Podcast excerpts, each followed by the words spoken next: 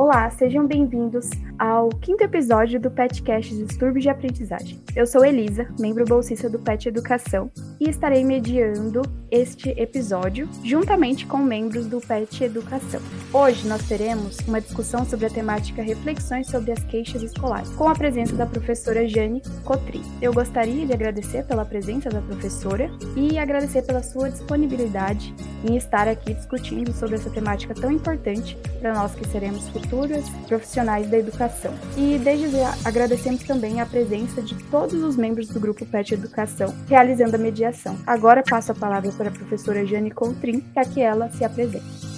Olá, para todas que estão aqui na organização. É um prazer muito grande estar aqui com vocês, né? Poder falar aqui junto com vocês, compõe o PET e também para estudantes de pedagogia, outras licenciaturas e quem mais for ouvir esse podcast.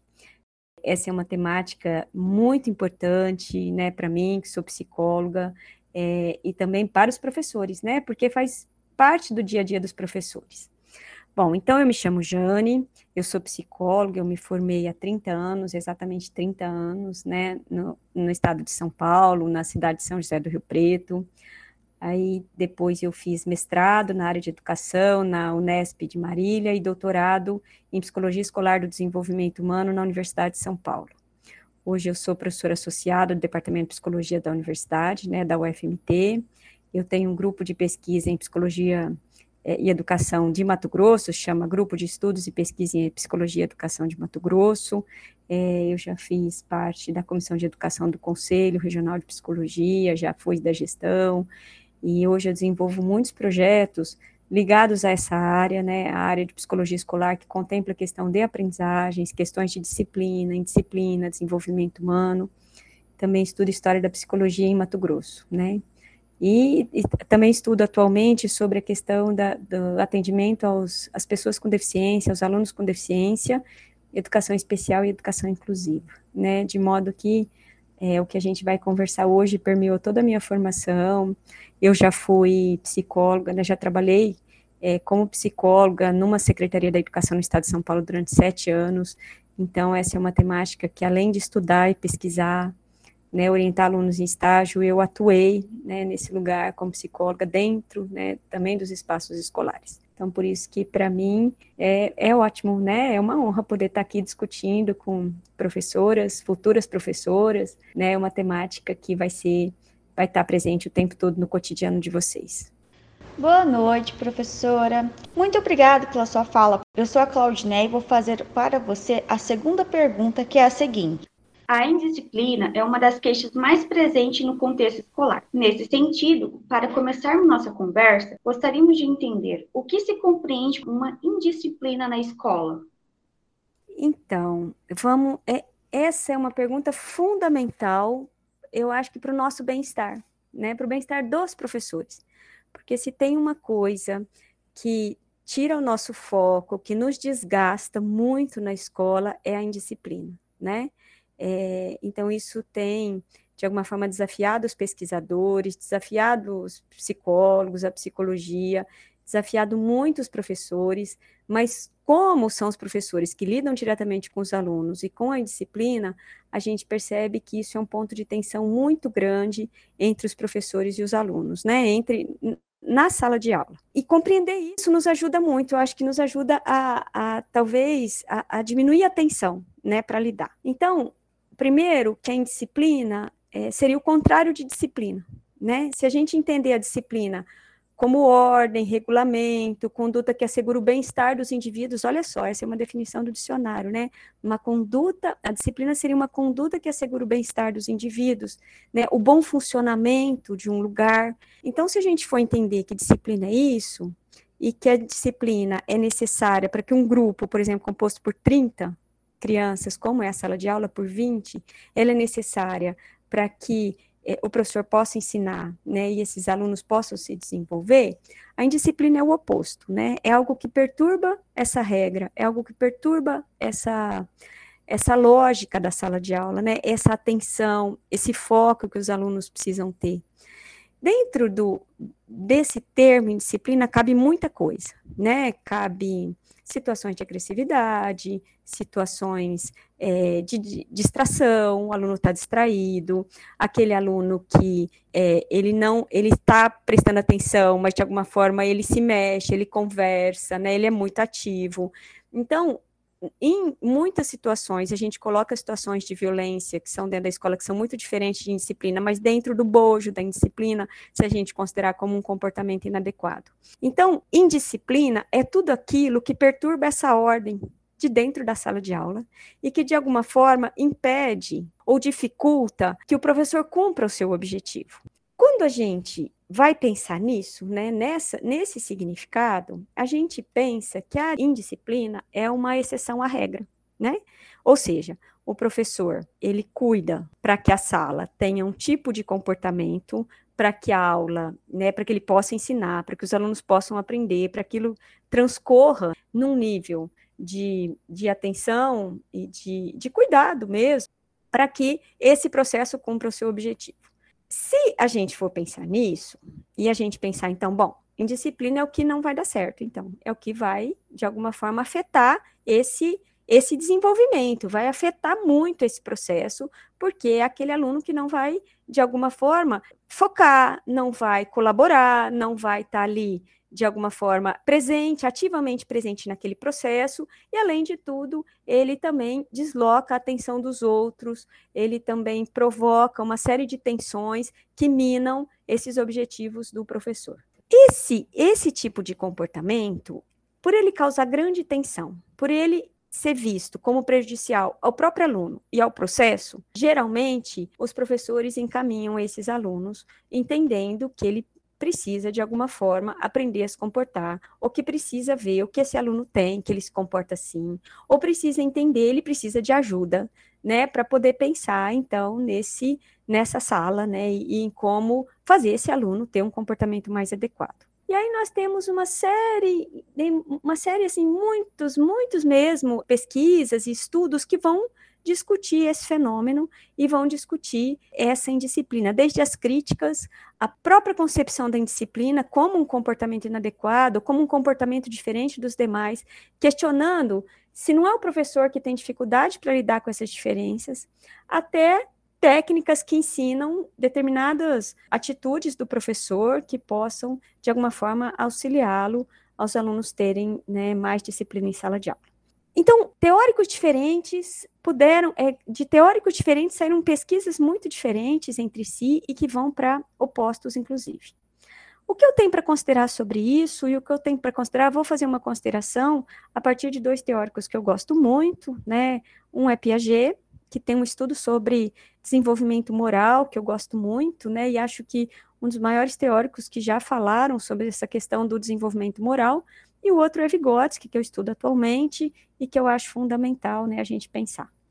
Primeiro, que eu queria considerar antes de Piaget e Vygotsky. Se o professor considera que a indisciplina faz parte do cotidiano escolar, se o professor considera que ele vai chegar numa sala de aula e ter todos os dias questões, todos os dias ele tem que resolver conflitos que aparecem entre os alunos, entre ele e os alunos, entre os alunos e os alunos, entre os alunos e outras pessoas de fora, considerar que isso faz parte das relações humanas, que isso está posto para as relações humanas, ele vai entender que ele precisa dispor de conhecimentos para além daquilo que ele sabe do ensino, para além daquilo que ele sabe dos conteúdos acadêmicos que ele precisa ensinar.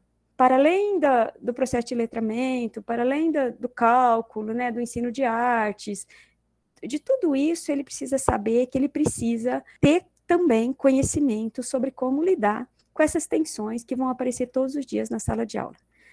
Há um, alguns anos atrás, eu comecei uma pesquisa com alguns alunos da pedagogia, inclusive, sobre a questão da indisciplina no contexto escolar e da educação infantil.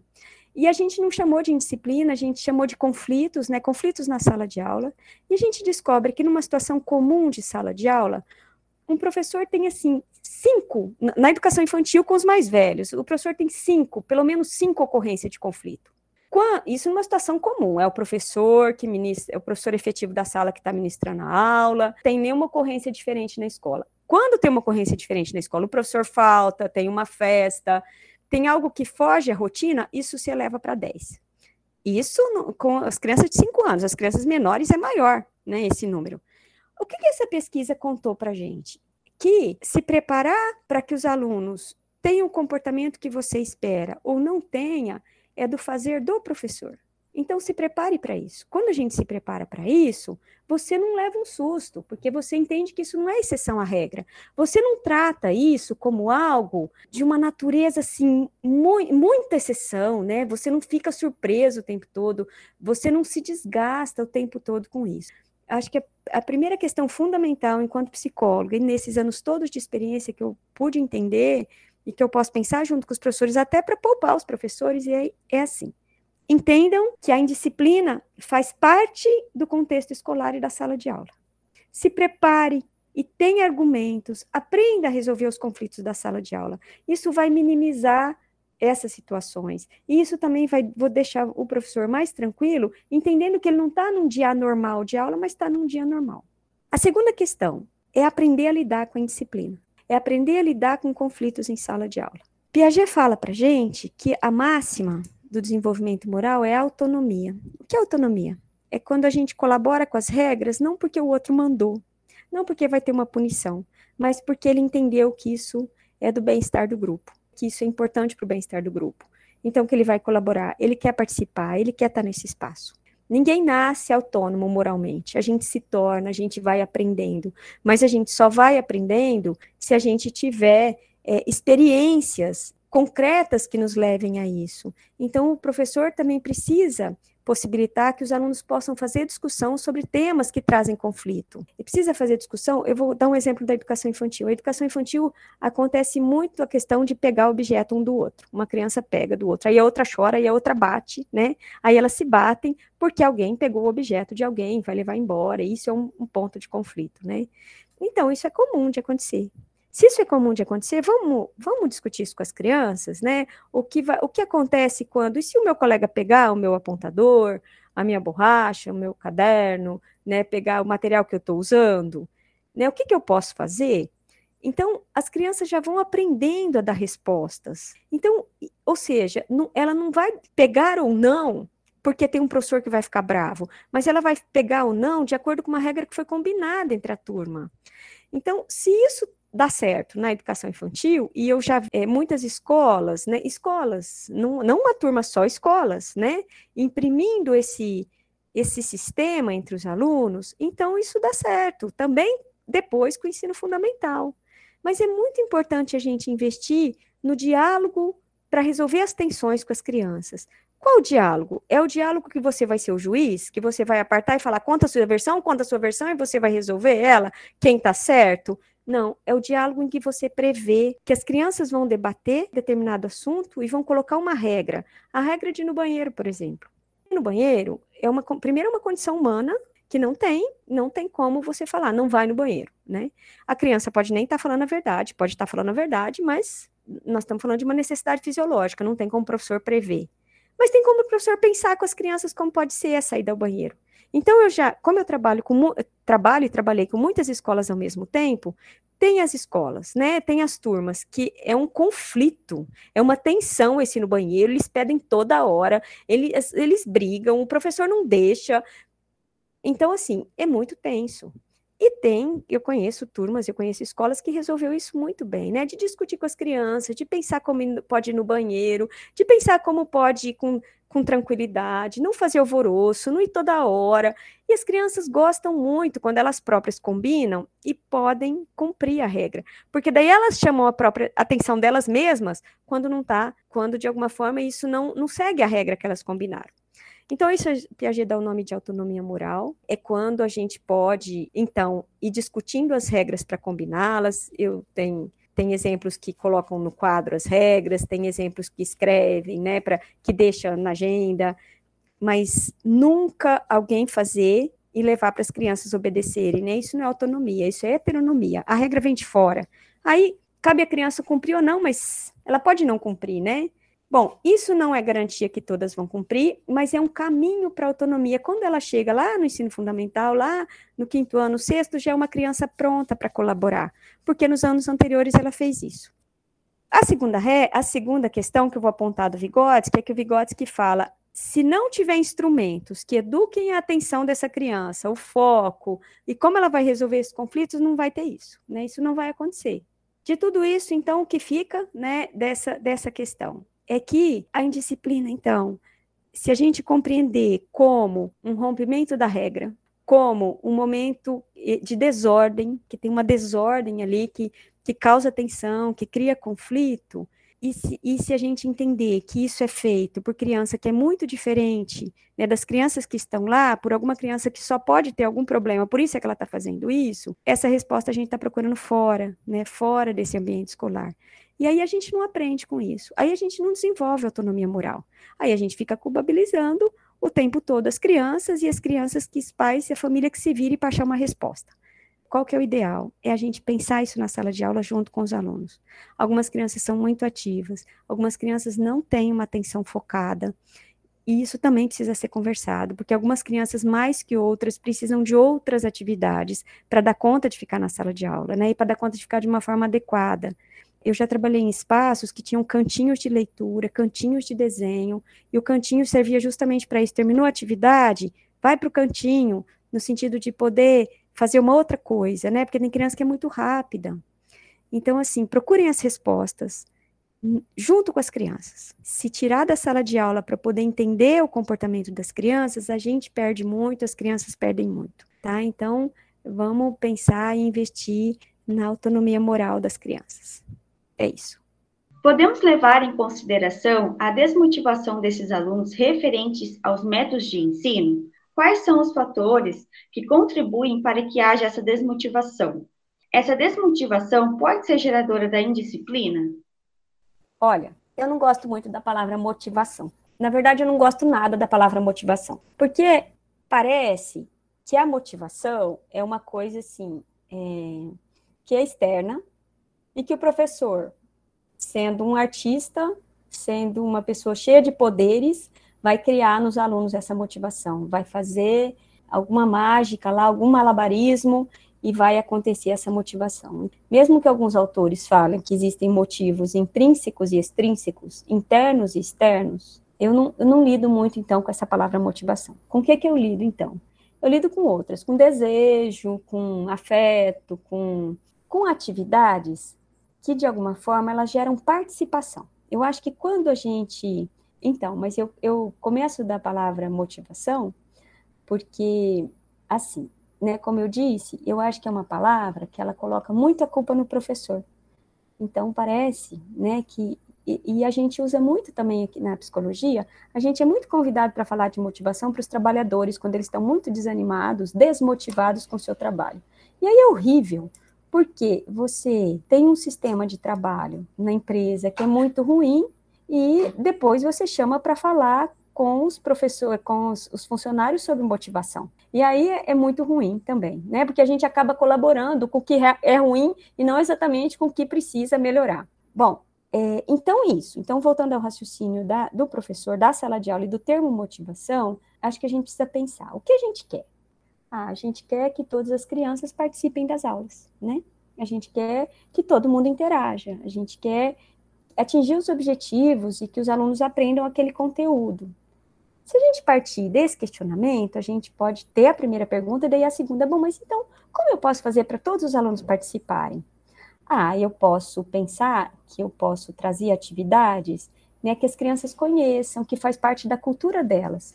Olha, trazer coisas que as crianças veem no seu cotidiano, ou, ou pelo menos que elas têm notícia, já é lidar com essas emoções, com os afetos que a criança vive em relação ali na sua vida cotidiana. Se tem uma experiência, né, que eu posso trazer para vocês é essa, é poder trazer temáticas da vida cotidiana das crianças para poder fazer pensar em atividades no conteúdo. Se você tem um conteúdo de língua portuguesa, de matemática, de ciências da natureza, né? Então, assim, busque naquilo que seus alunos fazem na vida cotidiana. Isso é sempre? Não, isso é para você começar a conversa, depois você aprofunda em outras temáticas. Então, usando o termo motivador, isso é muito motivador. Mas para mim, que uso o termo, outros termos de participação, isso costuma trazer a né, isso costuma gerar uma participação muito grande dos alunos quando você traz. É muito difícil para os alunos participarem quando eles acham que eles não vão dar conta. Eles não vão dar conta da sala de aula e daquele conteúdo. Eles já se desinteressam inicialmente, quando eles vão quando eles percebem que aquilo está muito longe do alcance deles. Então, nos termos da pergunta, gera uma desmotivação, gera um desinteresse. Ou seja, aquilo que está sendo falado está tão longe de mim. Por isso que a gente começa sempre a partir dessa realidade, né? Trazendo textos. Você está numa escola que a maioria das mães são empregadas domésticas, traz esse texto para a sala de aula. Conta uma história.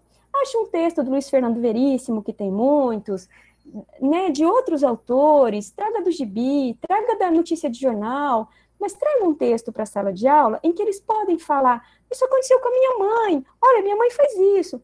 Não desmerecendo a profissão, mas podendo trazer a profissão né, para dar visibilidade a ela, e muitas crianças vão querer participar.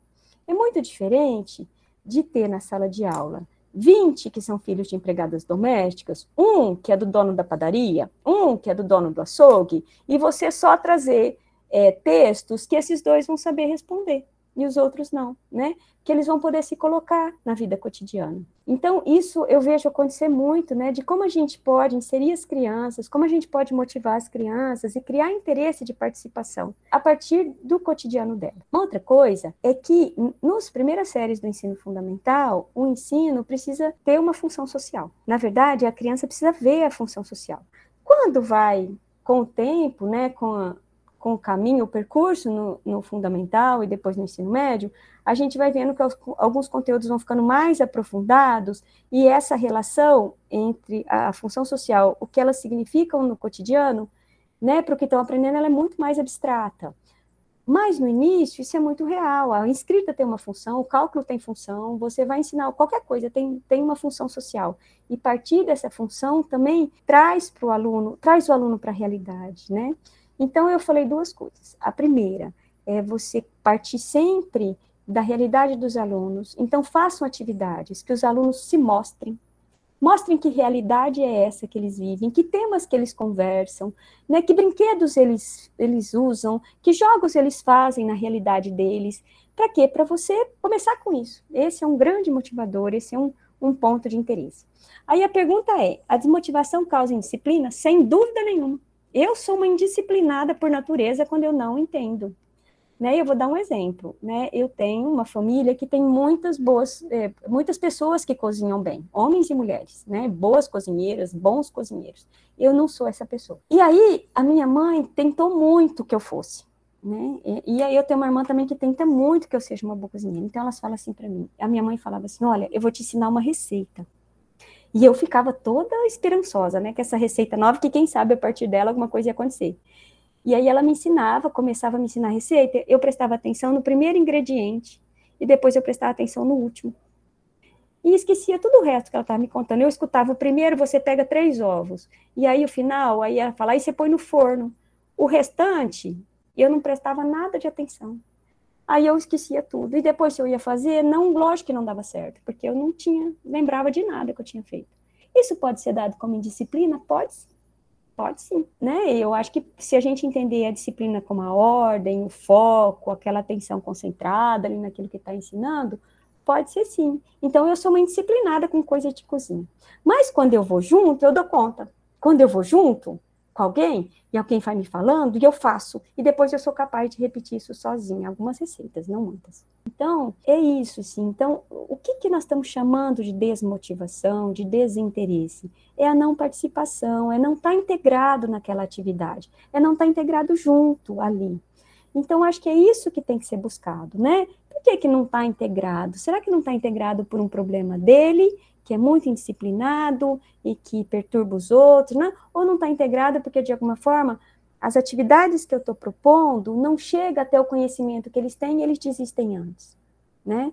Não chega até, é, ou, ou, de alguma forma não traz essa participação. Então, essa é uma questão fundamental para a gente poder pensar.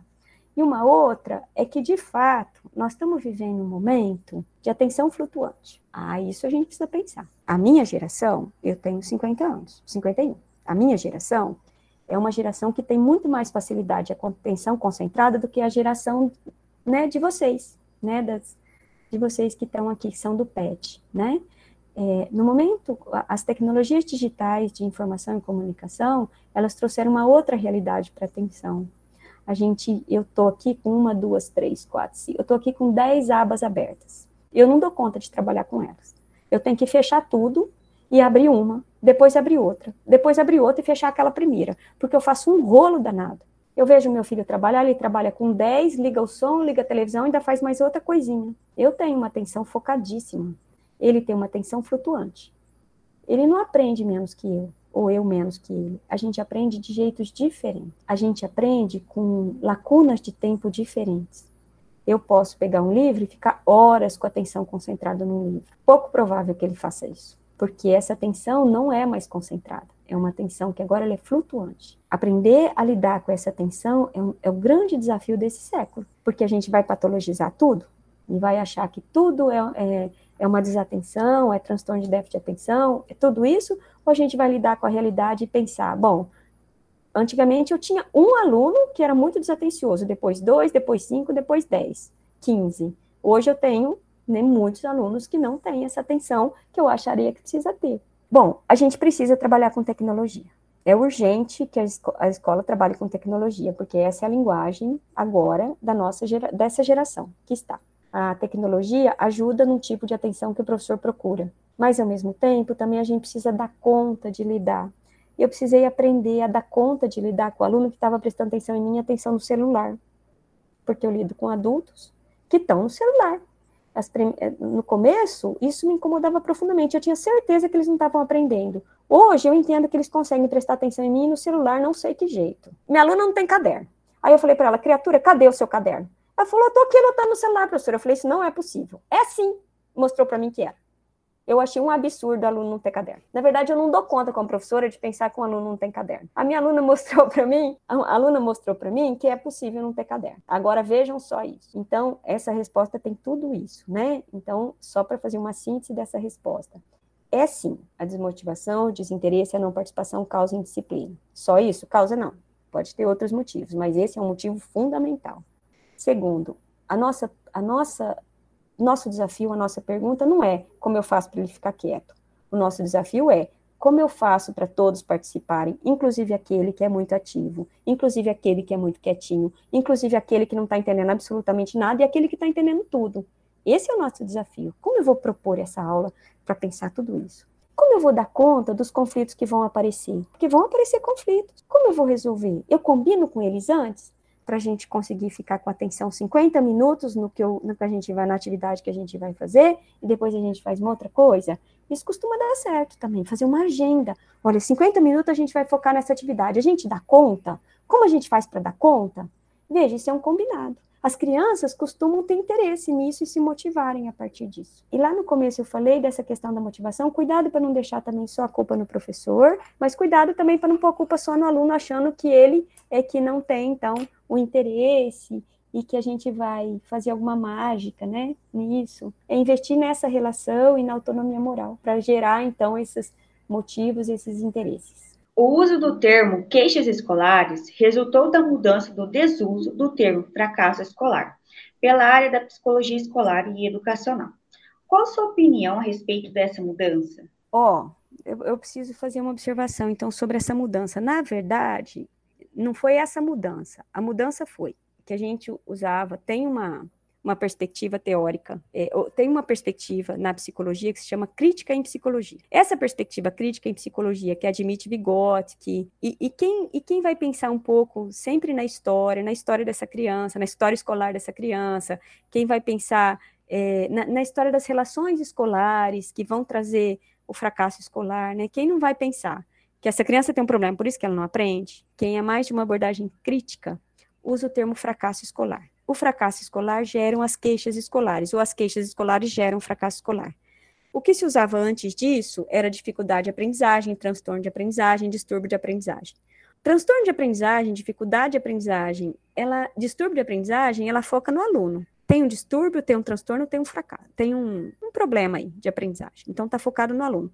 Quando é, Maria Helena Souza Pato, eu não, não, sei afirmar se exatamente se foi ela a primeira, mas Maria Helena Souza Pato, que é uma, uma professora do, da, aposentada, né, da USP, do Instituto de Psicologia da USP, ela faz uma pesquisa fundamental para a psicologia e ela publica essa pesquisa que ela vai fazer numa periferia de, né, lá de São Paulo, numa escola de periferia, para entender esse fracasso, e ela cria o termo, cria, o nome do livro é A Produção do Fracasso Escolar, História de Submissão e Rebeldia. E nesse livro, então, a partir dessa pesquisa que ela faz numa escola de periferia, ela vai então trazer e ela vai mostrar para gente que o distúrbio, o transtorno, não é produzido por um problema da criança, mas ele é produzido nas relações escolares. Ele é produzido e engendrado nessa relação que se estabelece dentro da escola, entre o, o, que vem de políticas de fora, o que vem de fora, o que está dentro, como, se, como que é a hierarquia dessa escola, como que é a hierarquia de conhecimento, de pensar projetos,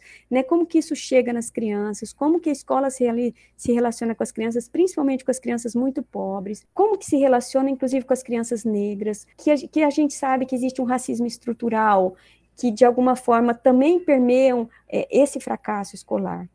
Então, o que mudou então foi isso, foi de distúrbio, transtorno, problemas de aprendizagem para a ideia de que a escola também fracassou. Quando uma criança não aprende, a escola também fracassa, né? Um fracasso da escola e não um fracasso só do aluno.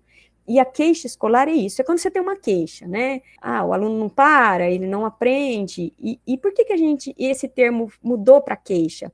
Justamente para entender também que não era um problema do aluno, é uma queixa que se faz sobre o aluno, mas não que esse problema seja dele. Então, a ideia toda é a gente poder pensar numa escola muito viva e muito complexa, que também produz adoecimentos, né? Produz adoecimentos nos professores, no seu corpo docente e discente. Então, na sua riqueza, ela também produz coisas que não são tão boas, né, como isso. E são nessas relações que a gente vai buscar compreender esse complexo mundo da, das não aprendizagens, dos problemas de comportamento e de tudo isso. Então, daí que deriva os termos, e eu concordo totalmente.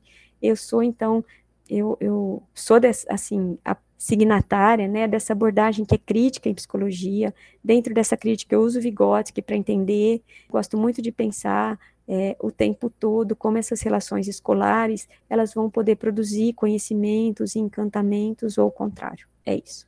Próxima pergunta é comigo. Eu me chamo Ana Carolina, eu sou membro bolsista do grupo PET Educação. Atualmente, com a chegada da pandemia, nós temos uma nova queixa escolar. Para contextualizar, algumas crianças elas se recusam a tirar a máscara na escola. Considerando que atualmente nós estamos caminhando com maior segurança devido à vacinação aqui em Cuiabá, e o uso da máscara ela se tornou facultativa. Porém, o que se tem visto nas escolas são crianças com muita insegurança ainda. Muitos professores não sabem lidar ainda com a situação. A máscara tornou-se, claro, muito necessária para para conter a contaminação do vírus, mas ela é também uma ferramenta que muda consideravelmente as relações sociais. Quando nós usamos máscaras, acabamos por limitar o acesso ao nosso rosto, às nossas expressões e aquilo que nós estamos sentindo. Então, podem haver diversos motivos pela recusa da máscara, desde o medo da contaminação até mesmo o medo para se esconder do olhar dos outros. Considerando tudo isso, como nós, professoras, nós podemos auxiliar as crianças a perderem o sentimento de medo extremo do vírus e ajudá-las para que consigam ter uma socialização com menos inseguranças?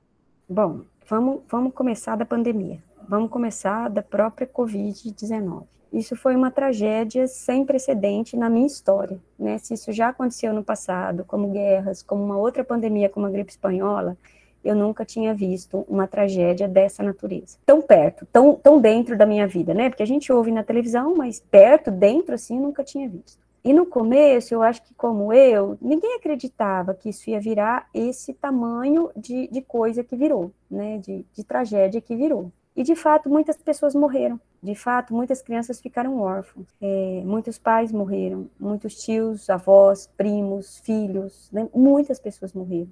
E o fato das pessoas morrerem, além do que isso carrega, né, de, de sofrimento, ainda tem os impactos sociais que isso vai causar. Pessoas perdendo quem cuidava delas, é, perdendo, não tem o que comer, então aumentou no mundo inteiro o número, né, a pobreza, aumentou por outros motivos também, mas esse também foi um motivo, né, a pobreza aumentou muito, então muita coisa aconteceu. Algumas famílias mais que outras lidaram de uma forma, bom, as pessoas lidaram de uma forma muito diferente com isso, né, mas algumas famílias mais que outras sofreram mais. As famílias que tinham pessoas com comorbidades sofreram muito, porque imagina a pessoa com comorbidade ficar na iminência da morte o tempo todo. Então é muito possível que as crianças viveram nesses ambientes, né? Ambientes com pessoas com comorbidade, às vezes as próprias crianças, né? Pessoas que viram a morte ali, ali do lado, né? Então a máscara passou a ser um objeto que salva, como a própria pergunta diz. E agora chegaram na escola, e agora parece que a a, a pandemia, eu acho que passou, né, mas o vírus não acabou, ainda pessoas morrem, né, ainda tem, nós temos ainda casos, pessoas que, que positivaram com vírus, eu peguei em janeiro desse ano, e assim as crianças chegam na escola. Então, não é só lidar com as crianças que estão na escola por conta da insegurança delas, é lidar com a história que as crianças trouxeram. E às vezes você tem uma criança que está com máscara porque a mãe está com máscara. Eu tenho vizinhos que estão com máscara até hoje. Eu vou dar aula e eu fico sufocada, porque o calor aumenta com a máscara, né? E eu fico sufocada, e tem um momento que, teve um momento, outro dia na aula, que eu me afastei dos alunos, assim, para tirar um pouco a máscara e poder respirar e depois voltar, ficar com a máscara. Então, é, algumas crianças, elas já chegam, né, com isso. Eu não acho que tem alguma coisa para ser feita no sentido de a gente poder ter atitudes, né, poder é, pensar em ações que mobilizem as crianças para elas terem mais segurança, né, para a socialização, se a máscara estiver atrapalhando essa socialização. Porque eu acho que isso vai levar um tempo para todas as crianças tirarem a máscara. E acho que não dá para elas tirarem se elas estiverem muito inseguras e se elas estiverem respondendo às suas famílias, porque as suas famílias estão de máscara. Então, tudo isso precisa ser visto. Né? De repente, se, se o professor está vendo que essa está uma atitude que está muito acentuada na criança, ela não tira, ela está com medo, conversar com os pais pode ser importante. Porque a hora que você conversar com os pais, você vai entender também se ele está de máscara e se esse medo está lá. O que eu quero dizer com isso é que, assim, precisa ver com os pais.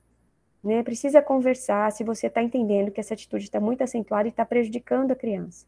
Até para ver se isso é da casa dela. Né? E se não for, chamar o pai para parceria. Olha, eu tô, percebendo, tô percebendo que ele não tira a máscara, né? Ele tá com medo. Como é na sua casa? Lá ele tira a máscara? Porque se ele tira na casa dele, lá está mais tranquilo, aí você pode pensar em algumas ações dentro da sala de aula para tirar a máscara, né? Porque daí pode ser por motivos variados. Mas se não, se o pai conta não lá também, é medo, aí é tempo. Tempo para ter segurança, tempo para pensar que pode tirar a máscara, né? Na UFMT a gente não tirou a máscara ainda, né?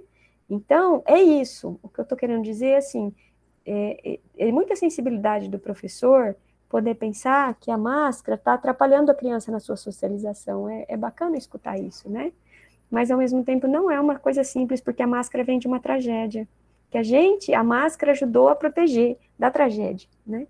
É só assim, eu acho que é isso que eu posso pensar nesse momento. E conversa com o pai da criança se achar que isso está muito exagerado e ver de onde é esse comportamento, né? E pede ajuda, pede ajuda para a família, ajudar a tirar a máscara da criança. E é isso. Acho que o, o que pode ajudar pode ser isso. Tem uma, uma fala aqui que é, é, consigam ter uma socialização com menos inseguranças. Eu acho que isso ainda demora um pouco. Imagina que a gente ficou dois anos na insegurança total, né? Então agora a gente está nos meses ainda, né? No, no primeiro ano, tentando se manter seguro, né? Mas eu acho que isso demora para a gente ter segurança e depois tirar as máscaras e tirar as máscaras em segurança. É isso. Ótimo, ótimo. Agora, porque a senhora citou sobre as desatenções que nós temos, né? Nós temos diferenças de aprendermos, mas muito relacionado com essa questão de desatenção é uma coisa, uma discussão que você levanta lá no artigo queixa escolar e atendimento psicológico na rede de saúde e contribuições para o saber, que foi escrito em conjunto com Moreira. Uhum. E lá vocês apontam sobre que as que apontam que as queixas escolares elas constituem uma das maiores demandas recebidas nas unidades de saúde na cidade de Cuiabá. Pronto. É comum que, que pais ou escolas elas encaminhem seus filhos e alunos por conta dessas queixas ao psicólogo. Entretanto, muitos buscam receber um laudo ou um parecer desse profissional a respeito da condição da criança, entre aspas, problemática, o que, na perspectiva crítica em psicologia escolar, é uma das formas de estigmatizar as crianças. Para você, essa estigmatização pode resultar em exclusão social? Sim, Pode. Pode resultar em exclusão social. Por quê? Então vamos pensar. É possível que. E aí eu, eu gostaria de pensar nos dois lados. Causa exclusão social, mas ao mesmo tempo o professor pode colocar mais atenção na criança, que isso também acontece. O professor encaminha a criança, a criança vai para um psicólogo, né? O psicólogo atende e dá um laudo. Ela tem TDAH. Quando esse laudo vem sozinho, ela tem TDAH, ela tem dislexia, ela tem transtorno positivo desafiador, sei lá qual transtorno, porque cada dia tem um transtorno moderno aí que eu nem sabia. É, ela vem com transtorno e só, ela fica como uma criança que tem um transtorno. E aí, o que acontece com ela na escola é, é justificado por esse laudo. Então, é assim. Ah, mas ela tem um laudo. Ela não está fazendo isso, aprendendo, porque ela tem um laudo de dislexia. Ah, ela tem um laudo de TDAH. Então, o que vai acontecendo com ela no cotidiano da escola não é mais porque ela por conta desse cotidiano, mas é porque ela tem um transtorno. Então, esse esse transtorno individualiza o problema na criança. Quando ele vem acompanhado de uma orientação, olha, então o professor pode fazer isso, pode fazer X, Y, dar mais atenção, põe a criança na frente, né, né, né. Quando então vem acompanhado dessa orientação, isso ajuda o professor, mesmo que essa criança fique estigmatizada de alguma forma, nomeada, né? Então, há muitos professores que dão conta disso, não usam o, o, o laudo, o diagnóstico, nem as famílias, para justificar uma indisciplina que a criança tenha, né, para justificar comportamentos que a criança tem. Então, é muito comum a gente ver, eu uso muito a palavra sequestrar. O diagnóstico pode sequestrar a infância. A gente tem que ter muito cuidado com isso. Como sequestra? Porque tudo que a criança passa a ter depois não é mais da infância, mas é do diagnóstico, né? Então, as crianças são danadas. As crianças são muito danadas. Algumas não são, mas a, a regra é que a infância é danada. Isso não é TDAH, isso não é outras patologias, isso é da criança. De quando o mundo é mundo, as crianças de seis anos contestam o ambiente que elas estão, as de três começam a contestar. Na minha concepção, elas não têm transtorno desafia, é, opositivo desafiador, elas têm vida de criança, elas têm infância. Quando a gente pode pensar nisso, né? Quando a gente lida com isso, a gente pensa como é que a escola vai lidar com isso. Como é que a gente vai lidar com essas crianças que o tempo todo falam não, falam sim, são ativas, são isso, são aquilo, né? Ou não estão aprendendo, né? Então a escola se implica no problema e pensa como ela pode fazer. O contrário é isso, é sequestrar a infância. Então, eu não quero dizer que os psicólogos não podem ajudar muito. Nesse próprio texto, os psicólogos podem ajudar muito, principalmente se o psicólogo pode se inserir nessa realidade escolar. Os psicólogos que participaram dessa pesquisa, eles reclamam, né? Porque eles falam assim: a gente está num centro de saúde, a gente não dá conta de ir lá na escola ajudar a escola a resolver, e é isso que a gente precisa fazer. A gente precisa lá pensar nos problemas escolares, né? Então, muitos deles dão essa resposta. E a gente não consegue fazer isso porque a gente está aqui no centro de saúde, e aqui tem uma demanda imensa, né, para a gente atender de crianças que realmente estão sofrendo por outros motivos que não escolares. Então, é isso, assim, o cuidado que a gente precisa ter com o laudo na escola. O cuidado de não sequestrar a infância, de não dar para a infância o que é da infância. Quer ver uma, crianças que não têm infância, as crianças com deficiência. Porque qualquer coisa que elas façam, façam é da ordem da deficiência e não da ordem da infância. Criança com diagnóstico de autismo é muito triste, porque tudo é do autismo e nada é da infância, né? Então esse é um cuidado que a gente tem que ter, né? Quando a gente encaminha, quando vem um laudo e quando esse laudo diz que tem uma patologia, e o que nós vamos fazer com ela. E se a gente vai, então, justificar o tempo todo o comportamento em nome dessa patologia. e o cuidado com isso. Então, eu já conheci adultos que foram crianças com diagnósticos e que tudo eles justificam em nome desse diagnóstico. Se é desatencioso é porque tinha, por exemplo, TDAH, se é distraído também tinha, se bateu o carro é porque tinha, se fez isso é porque tinha, né? Então, assim, o quanto a gente cuida da nossa infância. A gente precisa cuidar da nossa infância como infância, mesmo que tenha um diagnóstico. A gente dá conta? A escola dá conta de pensar na infância sem o diagnóstico? Eu acho que esse é um desafio. Agora, se tem um diagnóstico, um psicólogo que vai conversar com a gente sobre algumas características que essa criança tenha, que precisa de atenção, aí é outra coisa. Aí é importante, aí é gostoso, aí é uma parceria, né? Ele vem ou ele, ele manda um relatório que nos ajuda a pensar, a dialogar com essa infância, a pensar que essa criança, ele né, faz igual as outras crianças, é ativo, é danado, faz o que a gente chama de arte, né, faz arte, mas ele tem algumas características que a hora que ele está fazendo tudo isso, ele bate, porque ele não dá conta de lidar com agressividade. Essa é uma informação importante, que a gente pode dialogar com um profissional. Eu, e, e, pensar, então, como a gente pode lidar com essa agressividade ali na hora que ele está afobado, brincando como as outras crianças? É importante esse diálogo. É muito importante o diálogo entre professores e psicólogos, mas um cuidado extremo com os laudos. Por conta disso, não deixa sequestrar a infância.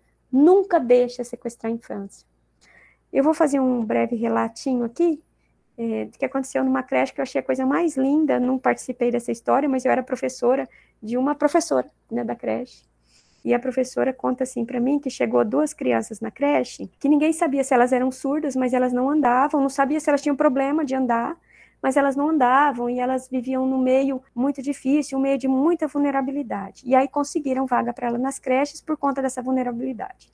Então elas chegam sem falar, chegam sem andar. E aí é, tem uma desconfiança ali que elas têm deficiência e vai uma pessoa da secretaria para orientar as professoras a poder lidar com essas crianças. E, e, essa orientadora fala assim: olha, vocês precisam então, em algum momento do dia, durante 40 minutos, separar as crianças do grupo e alguém poder aplicar essas atividades nas crianças.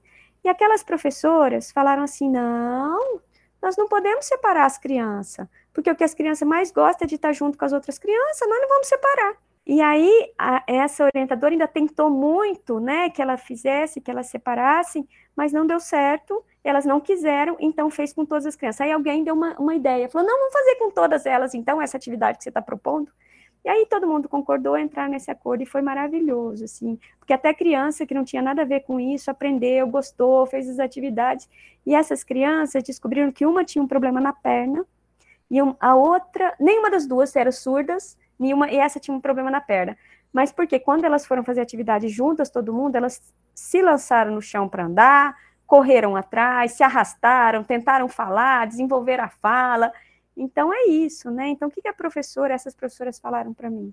Elas falaram assim: a infância está antes do diagnóstico, a infância está antes da deficiência. Se a gente tivesse focado na deficiência, elas não tinham convivido tanto e desenvolvido tanto. Essa é a máxima da inclusão, né? Todo mundo junto, fazendo as atividades. Se tem algum problema, vamos pensar, vamos resolver isso no conjunto. Lembrando que tem casos que é de sofrimento psíquico de fato, precisa de uma conversa aí com o psicólogo para ver o que é possível fazer. Boa noite a todos. Meu nome é Juliana, sou membro bolsista do PET Educação. Eu tenho três perguntas para a professora Jane. A primeira delas, uma das discussões comumente levantadas é que existe uma necessidade da presença do profissional da psicologia no contexto escolar para trabalhar diretamente com os professores, gestores, alunos, pais e familiares, o que está muito associado ao atendimento adequado. Diante disso, quais são outras condições para o atendimento adequado e específico de queixas escolares? Existe é, uma lei, já existe, aprovada no Congresso Federal para para contratação, né, para presença de psicólogos e assistentes, e assistentes sociais na escola. É fundamental a presença desses dois profissionais, porque nossa escola hoje no Brasil, principalmente as escolas públicas, elas lidam com questões externas à escola, que é principalmente a questão da vulnerabilidade social. E, então, a presença do assistente social, ela é fundamental para poder auxiliar a escola nessas questões.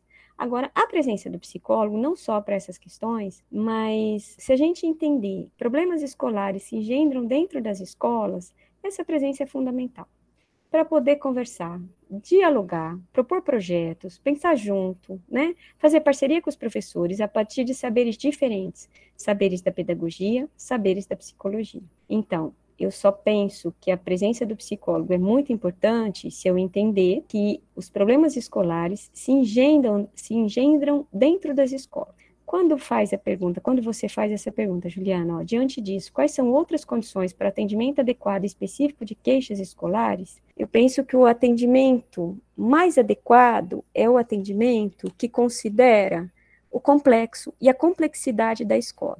A gente tem, então, uma proposta de atendimento de queixas que precisa considerar esse complexo, essa complexidade que é a escola considerar a história escolar da escola, considerar o que a escola faz diante dos seus problemas. Quando tem um psicólogo membro da equipe, ele pode já e ele pode ir pensando nisso junto com a escola, em problemas que se engendram dentro da escola. Se essa queixa sai da escola, para a gente poder pensar nesse atendimento adequado, a gente precisa levar em consideração essa complexidade. Para entender bem o que significa um, um profissional, um psicólogo que está dentro da instituição, e pode ser escolar outra instituição, e um psicólogo que está na clínica, é mais ou menos assim. Um psicólogo que está na instituição ajuda a instituição a pensar nas diferentes características que seu público tem e como dar conta disso. Como dar conta das diferentes, dessa complexidade de, de demandas que nós temos aqui. Quando a gente está na clínica, quando o psicólogo está na clínica, ele ajuda a pessoa que vai ser atendida, a criança, o adolescente, o adulto, o idoso, a que ser atendida, a dar conta da realidade. Então, é mais ou menos assim: a instituição, quem está na instituição, ajuda a instituição a dar conta da sua demanda, das suas crianças, dos seus adolescentes, dos seus adultos, e quando você está fora lá na clínica, a clínica precisa ajudar o sujeito a dar conta daquela realidade. Alguns casos, então, é necessário, por conta de um sofrimento intenso que a pessoa está passando, que ela tenha um atendimento individualizado. A maioria dos casos que eu vejo de queixa escolar é preciso ajudar a escola a ver o que ela está produzindo. Então, mesmo que for fora desse contexto, um profissional que vai atender queixas escolares precisa entender dessa complexidade, que existe essa complexidade. É, atendimentos adequados podem ser feitos fora da escola? Sim, eu acredito nisso também, né? Mas desde que a gente leve em consideração essa complexidade. Eu vou dar um exemplo. Às vezes, a escola sabe muito da, da, história da vida familiar da criança e não sabe nada da história escolar da criança. E a história escolar da criança é fundamental. Então, quando essa criança vai ser atendida, dentro ou fora da escola, o profissional precisa saber, que ele precisa saber da história, história escolar dessa criança, porque essa criança não nasceu hoje com esse problema. Ela está lá no quarto ano, não aprende, não sabe ler, ela não tem hoje esse problema, ela tem um problema que vem de longa data, mas que não, se a gente for fazer uma leitura que é por conta um problema dela, a gente desconsidera todas as experiências que ela teve na escola. Então vamos lá. No primeiro ano, a primeira professora precisou tirar licença, aí veio a segunda. A segunda professora ficou um mês e saiu, aí veio a terceira. Aí ela descobre que no primeiro ano ela teve quatro professoras. Então, você já tem uma história escolar que vai fazer muita diferença, porque enquanto todo mundo teve uma, ela teve quatro. Ah, mas em qual condição que ela teve quatro? Nossa, foi muito ruim, metade da turma dela não aprendeu nada. Ah, olha só, que coisa importante isso que você está me contando, né? Bom, daí ela foi para a segunda série e a professora era muito tranquila, né? Deu conta, foi o melhor ano que ela teve na escola, né? No terceiro ano, ela foi é, a, a professora, o professor, não deu certo, né? E aí aconteceram várias coisas no terceiro ano. Saber dessa história ajuda a pensar nessa queixa. Inclusive, se ela for atendida fora da escola, ajuda a pensar como é que a gente vai poder avaliar essa criança, para essa criança também dar conta da realidade da escola, mas para a escola também entender essa queixa, que essa queixa também tem a ver com a, com a história escolar dela, né? Então é isso, assim. O profissional, muitas vezes, da psicologia que está dentro da escola, lógico que ele também pode ter outras abordagens e outra abordagem, inclusive, que traga os diagnósticos, né?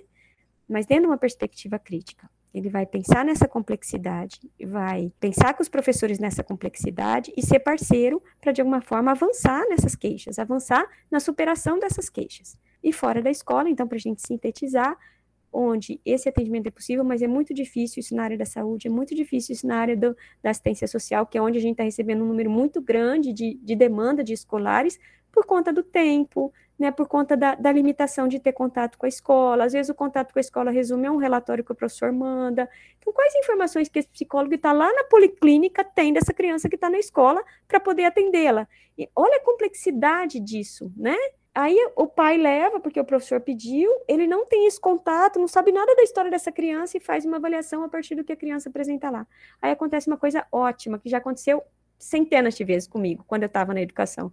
Você faz uma avaliação em que você brinca com a criança, você conversa com a criança, você dialoga e você não vê nada. Você devolve para a escola como se a criança não tivesse nada. E o professor está insistindo que ela tem alguma coisa, né? Mas lá ele não viu, ele não tem a história. Então, é por isso, essa parceria é fundamental. Um, atendimento supõe que essa parceria, qualquer atendimento da criança com queijo escolar supõe que o profissional precisa conhecer essa história para poder avaliar essa criança. É isso. Obrigada, professora. É, devemos ressaltar que os atendimentos referente, referentes ao âmbito escolar estão sendo encaminhados para o atendimento clínico. Sendo realizado dessa forma, pode estar deixando o aluno se questionando seu motivo de estar no atendimento clínico em unidade de saúde. Com o psicólogo inserido na instituição, no caso a escola, teríamos uma melhor evolução? A abordagem no ambiente escolar será diferente do ambiente clínico de unidade de saúde? Ó, oh, sempre a gente parte da verdade com a criança. Sempre, em qualquer situação. Eu vou começar de uma situação de não, ainda não tem encaminhamento para o psicólogo, o reforço escolar reforço, apoio, o nome que, que dá, né, que quiser dar para esse projeto, que é o projeto em que é oferecido para criança atividades fora no, no contraturno, né, para de alguma forma auxiliá-la dentro da sala de aula quando ela está defasada, quando ela não está acompanhando. Então, eu vou chamar de reforço. A criança sabe por que ela está indo? A criança tem ideia de que ela precisa ir? Ou isso é uma punição? Ou o professor fala, você, você e você vão, a partir de hoje, vão vir no reforço. Ou a semana que vem vão vir no reforço e eu vou mandar um bilhetinho para a mãe de vocês. E ela vai para o reforço sem ter ideia de onde é que ela está precisando de ajuda, de por que, que ela está precisando de ajuda e por que vai para o reforço.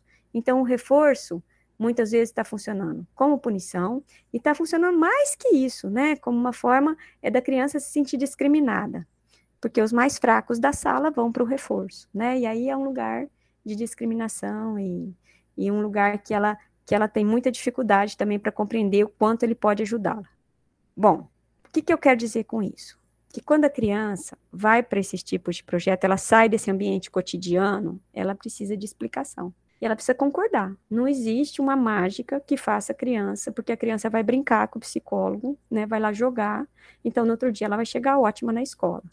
A criança precisa ter consciência do que está acontecendo com ela, ela precisa saber o que está acontecendo com ela e ela precisa concordar seja dentro da escola, seja fora da escola, porque eu já tive nesses dois lugares, né? Eu atendendo alunos lá dentro da escola, quando eu trabalhava lá, eu agora com os meus estagiários dentro da escola, da psicologia, ou, né, quando eu tô, eu, eu tô lá no, no, no, serviço de psicologia aplicada, por exemplo, com as crianças, atendendo crianças com queixos escolares que se inscrevem lá.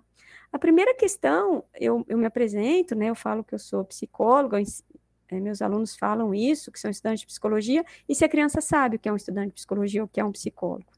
Então, não importa o espaço que ela está. Ela precisa saber disso. O que é um psicólogo e o que ele faz. Aí é ótimo, porque as crianças dão respostas diversas, né? Ah, psicólogo brinca, vim brincar, é, psicólogo brinca com as crianças, psicólogo trata pessoa que não que é louco, que está doente, elas vão dando respostas mil. Algumas pais explicam, algumas famílias explicam, outras não explicam e a criança fica, então, fantasiando o que, que ela pode estar tá fazendo ali. Bom, então, essa é a primeira missão, é explicar o que, um psicólogo faz. E a segunda é conversar com a criança sobre o que, que ela está fazendo ali num psicólogo. Qual é o problema? E precisa ser muito sincero, né? Porque você veio aqui e muitas crianças não sabem, e muitas crianças falam, então dão essas respostas, né? Eu vim brincar, eu não sei. E algumas crianças têm isso mais explícito. Eu bato nos meus colegas, eu não sei ler. E quando ela chega com essa queixa, e quando ela já sabe qual é a queixa que recai sobre ela, ela já deu um primeiro passo, essa dupla aí já deu um primeiro passo para poder pensar: o que está acontecendo? Essa criança precisa saber sim, essa criança precisa ter isso muito explícito, ela precisa pensar junto e pensar em estratégia junto, porque ela precisa contar os detalhes disso. Então, hoje, depois de muito caminhar nas pesquisas, a gente entendeu que a gente precisa ouvir as crianças e a gente precisa compartilhar com as crianças aquilo que elas têm. Aquela ideia, o pai leva no psicólogo, o psicólogo brinca, tem uma varinha de condão, faz várias mágicas e a criança sai ótima, não tem. Então, ouvir as crianças, compartilhar com elas o que está a queixa que está recaindo sobre elas e pensar como a gente pode resolver isso. E o, e o profissional vai propor, então, o que ele pensa, né, vai propor atividades, vai propor para levar a criança a, a pensar sobre isso e a se desenvolver, mas sempre com o consentimento dela e sempre com a ciência dela, por que, estamos fazendo isso. Tem uma, uma prática que agora eu faço também, que é após a conclusão de uma avaliação, você se encontrou, o psicólogo se encontrou várias vezes com a criança, e após a conclusão da avaliação é chamar ela para contar para ela, antes de falar para os pais. Porque tem isso também, a gente não pode ser dedo duro, né? A gente não vai vivenciar com a criança ali que é, ela está num ambiente que ela confia em você e vai lá contar tudo para o professor ou para os pais. Então, a gente combina com a criança o que a gente vai contar né? Então, estou fazendo isso, né? Quando, nos projetos que eu tinha, hoje eu não estou atendendo crianças, né? Mas nos projetos que eu tinha, a gente chamava e mostrava para a criança, falava, olha, então terminou e eu vou falar as conclusões que eu cheguei, tá bom? Tá bom. E aí você conta para a criança e, e vê se a criança concorda. Olha que legal que é, né? Você vê se ela concorda sobre aquilo que vai ser falado sobre ela e avisa que então isso vai ser relatado para os pais e para os professores. Então a criança tem segurança no processo, né? Ela passa a entender o que, que ela está fazendo lá. Então nada é, é a despeito dela, mas é com ela. Tem um livro muito bacana que eu vou sugerir que vocês leiam, chama Ouvindo Crianças na Escola. É, são, é da organiza, uma das organizadoras é Marilene Proença, Rebelo de Souza. Depois eu posso passar por escrito mas ouvindo crianças na escola da Marilene Proença Rebelo de Souza, então, que é organizadora, tem muitos textos advindos de pesquisas em que eles escutaram as crianças, sobre o que as crianças pensam sobre as coisas. E é maravilhoso porque você descobre que a criança está pensando e que ela precisa saber sobre ela, né? E sobre o que está se falando sobre ela para ela participar disso. Isso é totalmente contrário a uma ideia de infância passiva, que a criança não sabe sobre ela, que quem sabe sobre ela é o adulto. Então, enquanto psicólogo, que eu posso dizer assim, a gente tem muito mais sucesso num tratamento, numa, num atendimento, quando a criança sabe sobre ela, e ela tem muito explícito quais problemas levaram ela para aquele lugar e ela concorda em estar ali naquele lugar. Então, isso, gente, então já caminhou 50% aí desse, desse atendimento, tá bom? Tá bom, professora, muito obrigada, esclarecedora. Juliana, respostas. eu sempre estou achando que eu não estou respondendo para você. Eu estou respondendo? Eu respondi essa pergunta? Respondeu sim, professora. Então, tá bom. Agora vamos para a última pergunta. Ao encaminhar o aluno para acompanhamento, ele tem a orientação sobre seu atendimento em relação como será a didática, abordagem. Caso receba negativa de acompanhamento do aluno pelos pais, o que será feito? Então, continuando a, a, resposta anterior, é isso, né? Quando a criança chega, a gente, enquanto profissional, e os professores também, a gente precisa considerar que a criança está pensando. A gente precisa considerar que ela está pensando e tem múltiplos olhares para a realidade, hipóteses sobre essa realidade. E ela não é uma mala fechada com alça que você põe aqui, põe ali e ela não sente. Então, a criança, quando ela não entende, ela, ela fantasia o que está acontecendo com ela. Então, assim, tem uma prática nas escolas que às vezes assim muda a criança de classe, como se a criança não sentisse isso. A criança sente isso o, muito, muito. Então, ela precisa que se explique para ela porque ela vai mudar, se ela concorda em mudar. Então, a gente não pode pular ela e combinar os pais, os adultos, coisas sobre ela sem a participação dela. Então, isso é fundamental. Se a gente quer criar, se a gente quer educar crianças, que se desenvolva para né, para autonomia, né, que não sejam crianças que, principalmente as que apresentam muitos, muitos problemas na escola, né, então são crianças que precisam que sejam explicadas para elas a realidade, o que está acontecendo, que os problemas a escola está vendo. Também, então, no atendimento psicológico, no atendimento psicológico supõe que o psicólogo vai explicar o que vai acontecer com ela, né, Olha, eu gosto, inclusive, de falar o número de, de atendimentos. Nós vamos fazer uma avaliação e vai demorar cinco encontros. Vamos marcar, vamos fazer um cartaz? Quando as crianças são muito pequenas, a gente faz um cartaz. Então, hoje é dia tal, é o primeiro encontro, segundo encontro, terceiro encontro, aí combino com a criança que nós vamos ter um jeito de marcar quando ela vier. Então, ela vem, a gente faz um desenho que ela veio. Então, sabe o que é isso? É você poder caminhar junto com a criança. Quando chega no último e a criança gosta muito do atendimento, ela fica triste, né? Mas ela já sabe. Não é uma surpresa para ela. Você chega no e fala, ah, então acabou, né?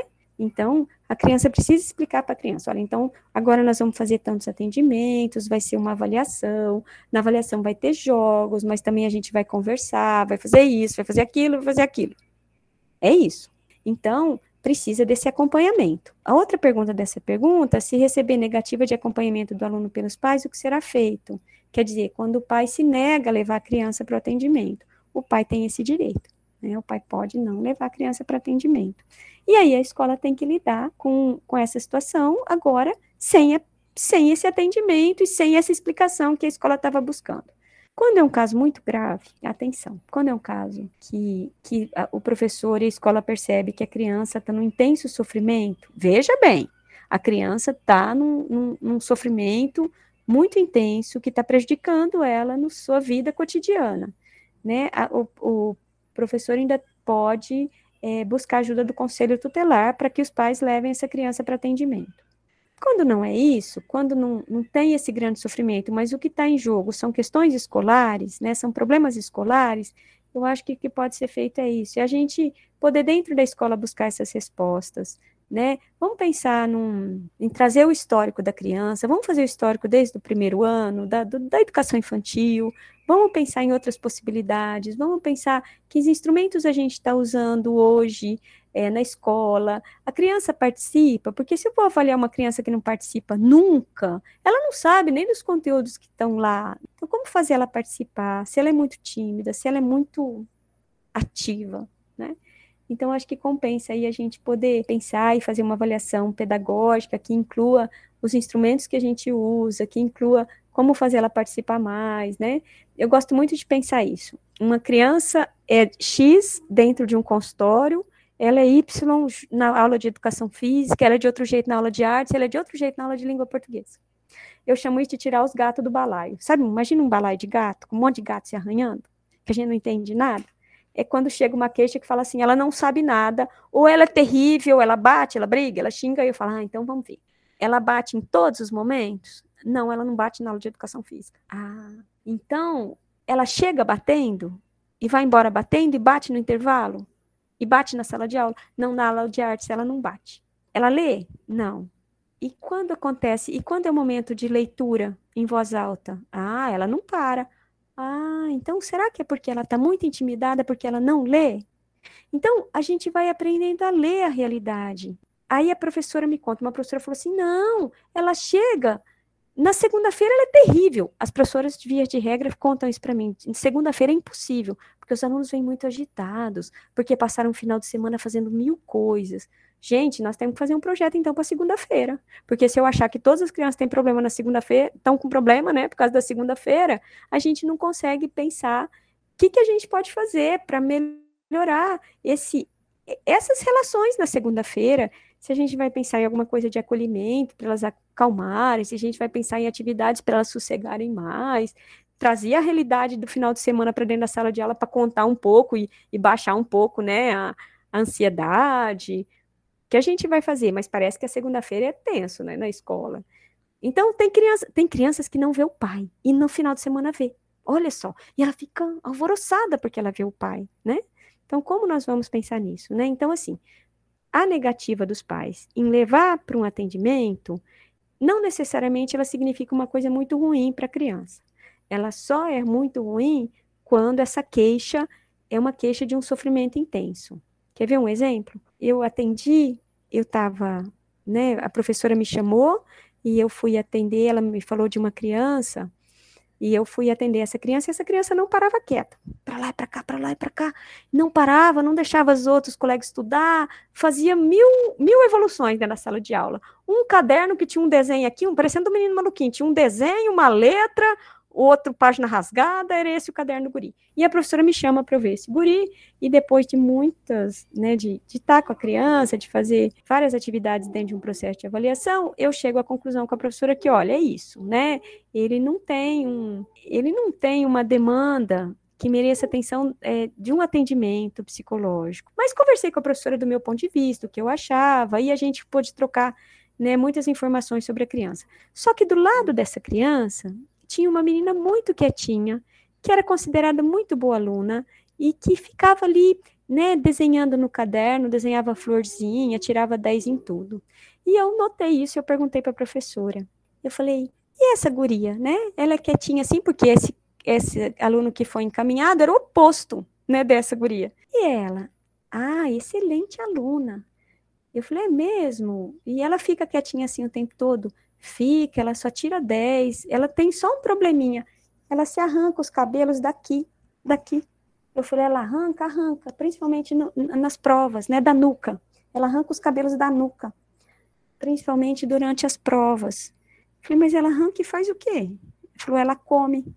Eu falei, por que você não encaminhou ela? Porque ela aprende, porque ela é uma ótima aluna, mas essa aluna está em sofrimento ela está em muito sofrimento, né? Uma aluna que come o cabelo.